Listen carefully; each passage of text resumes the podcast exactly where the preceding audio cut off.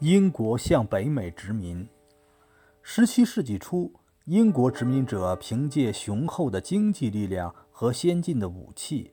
开始向北美殖民。在北美的殖民地中，由于地理条件的差异而存在着多种经济成分。在北部殖民地，资本主义工商业比较发达；中部殖民地大量存在着半封建的租佃制；在南部殖民地，则正盛行黑人奴隶制，黑人奴隶在中北部地区也有，但数量比较少，大多是家内奴隶。另外，十三个殖民地中普遍存在白人契约奴，他们的地位略高于黑人奴隶，在五至七年期满后便能成为自由公民。为统治和管理北美殖民地。英国建立了一整套统治机构，这是一套双重机构：一是在英国政府内部设置的管理殖民地事务的贸易司；二是派驻北美的总督及官员。比起欧洲各国和西属拉美殖民地，英属北美殖民地在社会政治结构中存在较多的民主因素。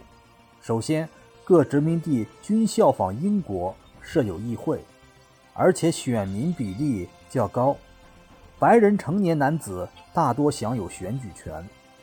第二，在经济生活中，由于北美地广人稀，取得土地比较容易，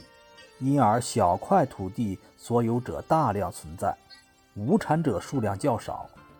贫富差别不像欧洲那样悬殊。第三，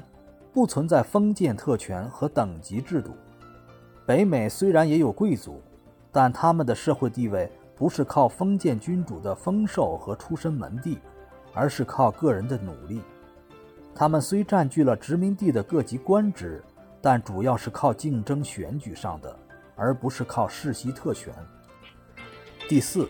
在北部诸殖民地盛行地方自治，当地人民通过参加市政大会，享有一定限度的参政权。这些民主因素使英国在北美的统治基础不甚牢固，也使日后美国的独立战争成为可能。英国政府希望殖民地成为英国工业的销售市场及廉价的原料供应地，因此一直对北美殖民地的资本主义工商业实行限制政策。不过，在1763年以前，由于英国忙于对法国的争霸战争，无暇严格执行这些限制政策，因此，18世纪上半期，北美殖民地的资本主义工商业发展迅速，呈现空前繁荣的景象。手工工厂数量增多，规模扩大，某些工业技术已达到欧洲先进水平。随着经济的发展，原来处于隔绝状态的各殖民地之间的经济联系日益紧密。到18世纪中叶。各殖民地之间建立起完善的邮政系统，许多桥梁、渡船和道路网把主要城市连接起来，经济往来和文化交流更加便利。